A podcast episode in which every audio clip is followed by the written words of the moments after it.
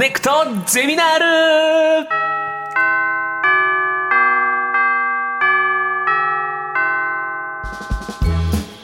毎週さまざまなジャンルの講師が登場しあなたの知りたいという知識欲にコネクトする学校。コネクトゼミナール略してコゼミ。36時間目の授業は皮膚科学です。講師の方どうぞ。は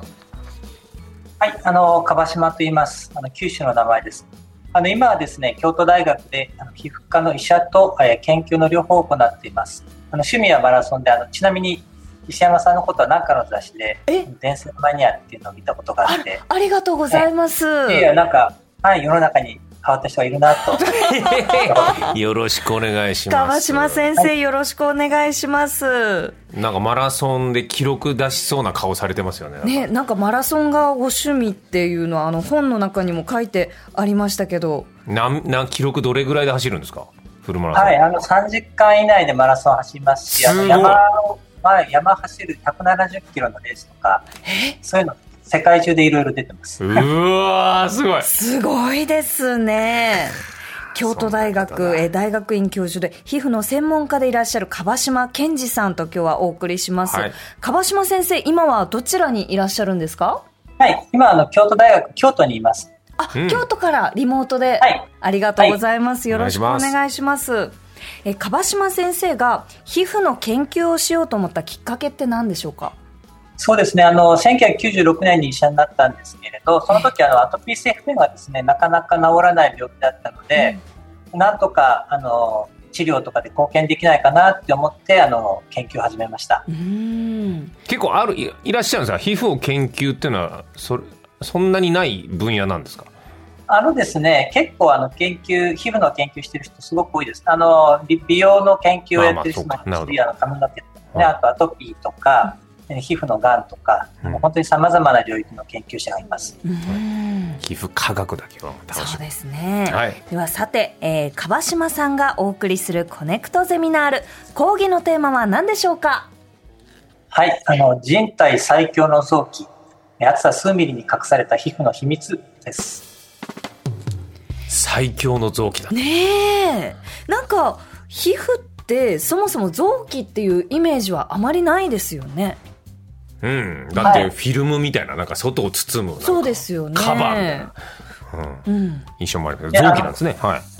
はい、あのその通りなんですね、まあ、基本的には皮膚はあの包む皮で間違いないんですけれども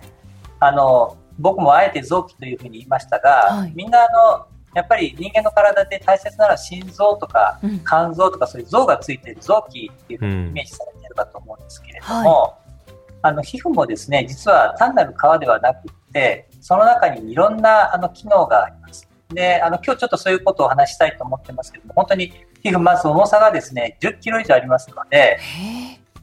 はい、体の中で一番大きな臓器になります。10キロあんだ、うんはい、10キロっていうのは、例えば身長はどれくらいの方身長あの僕ぐらい、あの僕ぐらいの身長だともう15キロぐらいの皮膚が。で、男性だと15、6キロ。うん、はい。もう薄いペラペラな印象だったけど、そんなにあるんだね。そうですね。何は、えっ、ー、と、だ2、1割、じゃあ2割ぐらいってことですか？はい、10%, 10ぐらいですね。あの、もちろんその皮膚と皮下脂肪っていう、皮膚皮膚っていうのは皮下脂肪とセットになってますけれども。はいはいはい。なるほど。はい。重要なところだ。はい、はい、重要な臓器です。そうなんですね。ということで、はい、今回は。本当に、はい。はい、もうこういうふうな考えに至ったのも、本当に、あの、ここ最近なんですけれども、えー、あの、まあ、ぜひ、そういう話をちょっと、あの、私もですね、はい、あの、お伝えしたいと思ってます。楽しみ。早速、えー、今回は皮膚の秘密についてご説明いただきます。はい、川島先生、えー、一つ目のトピックは何でしょうか？はい、ちょっと大きく出たいと思いますけれども、皮膚は最強かつ万能のスーパー臓器です。いやでも最強。の臓器という中でいうとそん、えー、そういうことなんでしょうね。ねなんかまあでもその体がの、まあ、全部こう包んでくれているというのは分かるんですが、うん、万能っていうのはどういうことなんですか？まあ、ちょちょっとあの大きく出過ぎたかもしれませんけれども、うん、まずですねあのえー、例えば腎臓とか肺とかって片方なくなっても、まあ、全然あの人間って大丈夫なんですよね、うん、ただあの皮膚っていうのはもう本当に、えー、2割とか、えー、やけどとかであの例えば、えー、熱傷を起こすやけどになると、もうそれだけで体中の水がですね外に出てしまって、うん、えー、しまいます。ですので水をこうきちんと溜めるっていう役割がまずありますしあとやけどになると、はい、あの感染症を起こしやすくなるんですね、うん、それは皮膚に、はい、免疫という機能があるということになります、うん、まあ、あのそれ以外もですねあの例えばかゆいとか痛いとかっていう感覚がありますけれどもそういう感覚も非常に重要でその感覚がなくなると人って生きていけないんですよ。はい、あともう一つ重要なのが、うん、あの体温調節をする汗をかくということですね。はい、あの汗って我々当たり前のようにかきますけどこれ汗をかける動物って人間と馬ぐらいしかないんですよ。チンパンジーなんか、ね、そうなんなので僕みたいにバカみたいに何十キロも走れる動物っていうのはあの汗をかけないと、えー、体温調節が。はい、体が熱くなってしまいますので汗をかけるがゆえに人間は長い間長い距離を走ることができるんだいろんなことを守ってくれてるんだ、うん、これ先生ね僕あの同じ話かどうかわかんないですけどコロナになってマスクをするようになって車の運転をしてる時になんとなくマスクしてるとしてない時より運転しづらい感じが感覚的にあって、うん、マスク外すと運転しやすくなった見てるのは目なのに、なんか肌がでもなんか感じてんのかなって勝手に想像したんですけど。はい、あのそういうそういうことってあんまりその科学的に証明されてないんですけども、はいあのやっぱりマスクをすることで人間っていうのはその表情とか、まあ、そもそもお互いのコミュニケーションがすごく取りにくくなりますよね。うん、そういう感覚的にやっぱりその顔が見えるあるいは目が見える。でこの人が表情があの和んでるとか怒ってるとかそういうのを取りながら、えコミュニケーションしますので電話とやっぱり対面でやるのも違うと思うんですけれども、うん、まあ、そういうことであのやっぱり見えるか見えないか皮膚が出てるか出てないかが社会的にもすごくいろんな結びつきがあると思いますね。はい。重要なんだよ、皮膚っていうのは、そうやって言われてみると私たちはこう顔を見ているとか、まあ、例えば手を見ているとか表情を見ているって言いますけど見てるのは全部皮膚ですねお互いにね。そうだね全部。ありがとうございます、えー、それを僕は言いたかったんですけどあの今日のはい、えー、セミナー。であの私なんか皮膚について今回このブルーバックスのあの書籍であのちょこっとこう拝読しましてなんかその皮膚を細胞的に見ると角化って言ってなんか変わった形になっていく平べったい形になっていくっていうのを読んでなんかこれすごい面白いなと思ったんですがこのやっぱり皮膚細胞っていうのは人体の中でもすごく変わった部分なんですね。はい、あの非常に変わってます。あのえーとですね、皮膚って10層ぐらい細胞があるんですけどそれがどんどんどんどん外になると硬くなって、えー、カサカサになります。でなので例えばお風呂に入ってゴシゴシゴシってこすると赤が出ますよね、はい、あれがそのまさに一番外にある角層っていうところなんですけどもそれはもう死んだ細胞なんです。でその内側には生きた細胞がいて生きてるものと死んでいるものがうまいことあの人間の体の内と外を分ける、えー、役割をしていてあの人間すごく巧妙ですよ。はい。なんか家族の構成みたい。親が子供を守って外が歩くみたいな感じでね。どんどん若いのが。あいい表現ですね。本当にそうだと思います、でなんかここに書いてあるんですけどこれ毒素を排出するって書いてあるんですけどこれどういうことですか？まあ毒素ってあのですね、まあ、体の中に入ってきた異物を排出するっていう意味なんですけれども、うん、あの例えばですねあのアブとかに刺されると海が出ますよね。はい。ああいうのっていうのはやっぱりこうちゃんと出る必要があって中に入った毒を、まあ、例えば出していくことになりますしあと蜂に刺されたりした時のぷくっと膨れ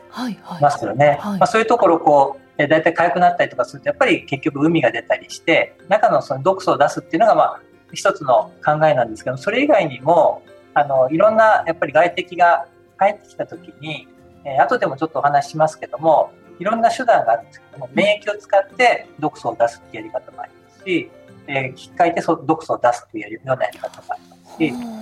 まあ、そもそも、はい、あの、油が、皮膚に油っぽいって油がこう、ベタベタしますよね。はい、特にあの、思春期を過ぎるとニキビが増えますけど、それは、はい、あの、油がこう増えることで、ニキビとかできちゃうんですけど、うん、実はそれあのそもそも外敵が皮膚の中に入らないように油の膜を作ってくれてるんですよね。ってことは若い人の方が守られてるとさニキビはだから守られてるぞっていうふうに思えば嫌なもんじゃないかもしれない。はい、そうなんですポジティブに考えるとしっかり守ろうとしてくれてるわけです。なのであの乾燥赤ちゃんの頃乾燥肌でアトピーだった子も、えー、大人になると治る人が多いですけどそれは思春期の頃にやっぱり性ホルモンとかで油が出るようになってそれでバリア機能がすごく高まって、えー、外の外的な異物が、まあ、そもそも毒素を出さなく毒素を出さなくてもいいようにも中に入らなくするように。してくれるそういう役割も。吹き出物とかさ、えー、海とかうわーとかなってくる。全部守ってくれてる証なんだねそれが。ここで戦ってますよっていう証がこう目に見える形になってるんですね。見方変えると全然違うね皮膚は。そうですね。超守られてるね皮膚にね、えー、では続いてのトピックは樺島先生何でしょうか？はい。あの皮膚を描くとなぜかゆみが収まるのか。うん、あの私も子供の頃からアトピー持ちでしてで今は結構薬であの穏やかにというかあまり出ない状態なんですけど子供の時とかこう夏が来たり冬が来たりすると本当に体中痒くて痒くてあれでも書くとちょっと収まるんですよ。あれすごい不思議なんですけどなんであんなこう物理的なものでその内臓のあの異変っていうのにこうなんだろうダイレクトにアタックできるんですか？はい。あのもともとあのかゆみっていうのは意義としてはあの猿なんか見てもらうと分かると思うんですけどよく猿なんかこうダニとかノミとかがついたらポリポリポリポリ出てますよね、はい、あるいは家族同士でノミをと毛じらみとかそういうのを書いて取ってますよね。犬なんかもそうだと思いますけど、はい、そもそもは核っていうのは皮膚に入ってきた異物外的寄生虫とかそういうものを取り除くためにあの備わった生体防御機構なんですけどもあのそれ以外にも実はホコリとか、え犬の毛とか猫の毛とか花粉とかいろんな外敵が体周りにはいっぱい舞っていてそういうものが皮膚に入ってくるとそれをかいて取り除こうとしてへでもそのなんていうのさっきのアトピーは中からのやつじゃないですか？そう。そうなんですよ。アトピーの時も大体多くの患者さんって IC っていうものがなくて、えー、花粉に対する IG とかがありますね。でそそれはだから花粉とか皮膚についてると、はい、取り除こうとしてるんですけどただ取り取り除く際に永遠に書き続けると皮膚ってボロボロになって血が出ますよね。はい、なのである程度書いたら気持ちよくなってはいそれで終わりっていうふうにストップ機構もあるのが、まあ、基本的な解明のシステムになってます。へえ。あじゃあちょうどいいところまでその書いてなんだろうこう異物を取り除く物理的に取り除くっていう機能が書くっていうこと、はい、とその気持ちよさっていうこと？へえ。でも、うん、その実際に何かこう、まあ、外敵が特にこう感じてない時何もついてないとかそのお風呂上がりで綺麗なはずの時もかゆい時はかゆいじゃないですか。あれは、まえはい、どうしてなんですか？ね、なので、やっぱり人間の体っていうのは、まあ、いろんなまだ分かってないことたくさんあるんですけども、はい、あの人間の体っていうのは、その必ずしも本当に悪い敵か、大した大したことのない敵かっていうの区別をきちんとできないわけですね。なので、えー、外から何か刺激が入れば、それを強く取り除こうというふうにしちゃうんですけど、例えば乾燥すると痒くなりますよね。はい、乾燥すると皮膚のバリアが乾燥するっていうのはすなわち皮膚のバリアが壊れていてその分外からの刺激をすごく受けやすい状態になっていますなのでちょっとした刺激ですごく痒くなあの痒みっていうものが誘導されやすくなっているっていうのがあの皮膚の状態なのででですので冬の乾燥した時期っていうのは普通の人にも普通の状態にも痒くなるしあとあの大体蚊に刺されたりした炎症が起きている場所っていうのは大体外異物が入ってるから覗かないといけないわけですそういう場所って暑いですよね。あの炎症を起こしている場所って大体触ると暑いと思うんですだから熱いお風呂に入ったりすると大体痒くなります。で冷やすと大体痒みっていうのは収まる傾向が大体全般的に。はあ、子供の頃、はい、あんま書かないでって言っては蚊に刺されたらなんか十字で爪でああバッテンを作ったりするような。要はあんま書いちゃいけないなっって子供ながらに思ってるんですけど書くと気持ちいいじゃないですか。皮膚側からしたらどういう思いなんだろうと思って。書かないでくれって思うと僕は皮膚だとしたら、えー、傷つくから、うん、でもそれに気持ちいいっていうものを与えてるっていうのはなんか理由が？書いてほしいんですか、はい、皮膚は。どうなんですかこれ？そうなんです。もともと今はもうすごく清潔な世の中になってしまっているので、うん、あの外敵っていわゆるそのダニとかって今あんまりいないじゃないですか。海鮮とか、うんうん、だけど大昔はもうそういうダニとかがもう当たり前のようにたくさんいてキジラミとか。なるほど。そういうのが血を吸ったりその虫を介して他の病他の人にいろんな病気が移ったりっていうことが当たり前のように起こっていたので、その当時は書くっていう行為は非常に重要だったんですよ。取り除くために。はい。はい、ただ今は、あの、ご指摘の通り、必ずしもかゆみっていうものが人間にとってそんなメリットになることがちょっと減ってきてますよね。なので多分皮膚としてはジレンマだと思います。そうか。もともと持ってるところだと気持ちよくした方が守ってもらえるけど。えー、書いてそう気持ちよくなって、異物を除いて全てがいい方向になってたのに今はそんなに大したことない敵に大したことがない刺激でも痒くなって書いちゃうことで皮膚がボロボロになって、なんかこう、えー、書いちゃダメだってだからだから基本はあんま書かない方がいいってことですよね今の話からすると。痒くて我々の我々の世代は書かない方がいいです。500年前、1000年前は書いた方がいい。書いた方がいいってこと。なるほど。ただそのアトピーってやっぱりなかなか大変なものだなと思うところがありまして、アトピーっていうのは治るんですか？いや、そうなんですよね。あの、まあ、アトピーって、あの、例えば、えー、喘息、はい、異物が肺に入れば喘息になるし、鼻に入れば花粉症になるし、目に入れば結膜炎になるし、うん、あの、咳だと。まあ、いろんなそういうこう、それも全部異物を除く作用、作用なんですよ。で、書くのも異物。うん、なので、アトピーとアレルギーっていうのはまあ親戚で、うん、あの、すなわち異物を除こうとするものなので、まあ、そそういう観点からすると、あの、根本的に異物が入ってくる限りは治らないんですけども、うん、ただありがたいことに、いいことに、ここ数年間、本当にあの、新しいお薬がたくさん出てきました。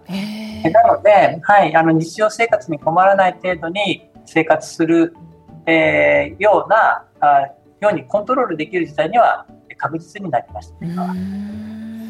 昔は結構肌荒れ僕ひどかったけど最近はそういやないね、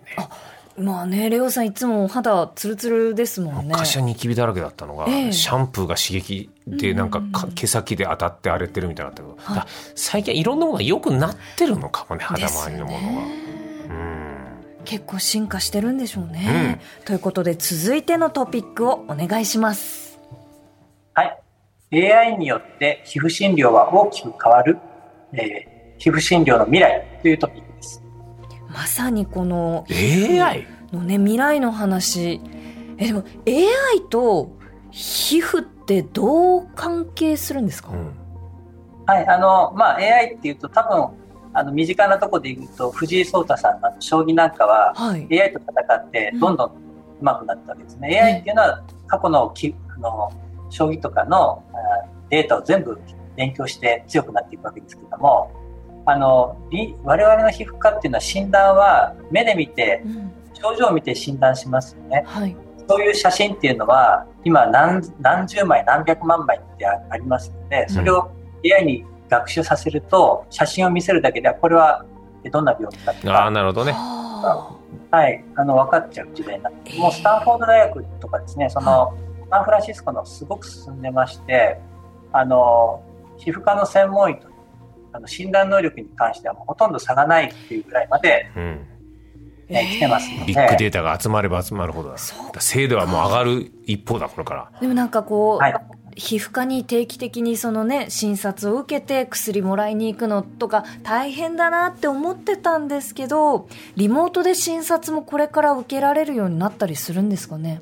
はい、もうあのそういう時代が来ています。あの日本もですね、一応遠隔診療少しずつ進んでますし、海外なんかでは僕の知り合いの皮膚科医なんかはですね、半年間世界中旅行しながら遠隔診療であ。の診療したりしてますので、もうもうはい目の前です。これ先生ちょっと皮膚科の先生ピンチっちゃピンチじゃないですか？これこうなると。あのですねあのピンチなピンチというふうにも捉えることもできるしチャンスとも捉えることができて我々としては、えー、AI が診断したものを見ながら自分で総合的に判断して、えー、診断が下せるので誤診の割合がまずなるほど、うん、はい。あの多分そういう意味であのハイブリッド形式になるんじゃないかなあのはい、例えば CT とかあのそういう画像診断とかもそういう方向で今すごく進んでますので、ええ、あと手術なんかもダヴィンチっていう機械を使うともうロボットで今手術がどんどん進む時代になるダヴィンチ。ダヴィンチ。親近感あるわこれだはい。えー、だからもうもうわかもう将来の人は僕はなんかまだ人にやってもらわないとなんか心配ってなるけど、そういう時代がやってくるのかね。その樺島先生が今その注目してる研究って何かありますか？そうですね。あの、まあ、僕はあのもともとアトピーを治したいって思ってましたので、はい、まあ、そういう意味で今ちょっと注目されているのがあの皮膚の常在菌っていう領域なんですよね、うん、あの腸内細菌って聞いたことありますか？聞いたことあります、うん、腸内にはお花畑みたいにいろんな菌がいるっていう、はい、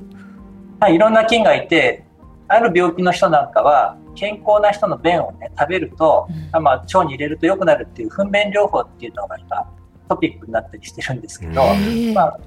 便をねあの口にあの入れるのはちょっと嫌かもしれないですけどあの健常な人の皮膚をある病気の人の皮膚に菌を植え替えると良くなるかもしれない、うん、はい、今そういう技術も今進んだりしてますしあと僕はちょっともう一個注目してるのは皮膚っていうのは結局ずっと口の中から腸とかずっとつながってますよね、管としては。うん、ななので、皮膚を使ってあの例えば腸逆に皮膚から皮膚を使って腸の病気を治すとかそういうこう、えー、臓いくつかの臓器をですねつなぎ合わせるようなそういう方向の研究とか、まあ、そういう方向を今ちょっと興味を持ってやってます、僕メンタルやられてる時肌に出るんですよ。これすごいつながってますよね肌ってねめちゃくちゃつながってます。うん、あのなので、そうなんですよ。で、あの、例えばストレスがかかると、痒くなるとか。ああ、ありますね。はい。あの、間違いなくありますので、はい、今指摘してくれた、くださったですね、僕あの、脳と皮膚との関係っていうのも今、これからものすごい重要になっと皮膚。だから俺ストレなんか辛い時逆に肌を治すと心まで穏やかになった時はなんかどっちが先かみたいな感じ。で、えー、肌が綺麗なことは大事だなと思いながら。そうやってこう肌を治すと逆にこう、えー、別の臓器に影響するってことも本当にあるんですね。はいあ、ありそうなんもうすでにいくつかそういう研究が出てきています。それってこう、市民レベルの医療に適用されるのはどれくらい先になりそうなんですか？いや、もう意外とですね、あの早いんですよね。例えば、あの尋常性感染っていう、あのまあ、ある種ある種の病気があるんで、それを治すと、例えば、高脂血症ってあの、そういうこう、えー、成人病が良くなるとか、うん、そういうことも分かってきてますので、もう今すでにもう少しずつ始まりつつある全部サイン、サインが、皮膚が教えてくれるメッセージボードだな、これ。あそ体調の。今、疲れてますとか、不安がありますとか。なるほどね。疲れてますって文字で 荒れてもらいたいそうですねでもそしたらまあコンシーラーでしょちょそうそうかいや本当にいろんなお話楽しかったですねいやめっちゃ肌だね見せすごい占めてるね肌の要素が日常。いや本当にこう奥深い皮膚のお話です、えー、今日のお話もっと知りたい方は樺島さんのご本講談社ブルーバックスから出ております。人体最強の臓器皮膚の不思議最新科学で分かった万能性。こちらをぜひお読みください、はい、先生ありがとうございました。ありがとうございました。コネクトゼミナール36時間目の講師は京都大学大学院教授の樺島健二さんでした。ありがとうございました。ありがとうございました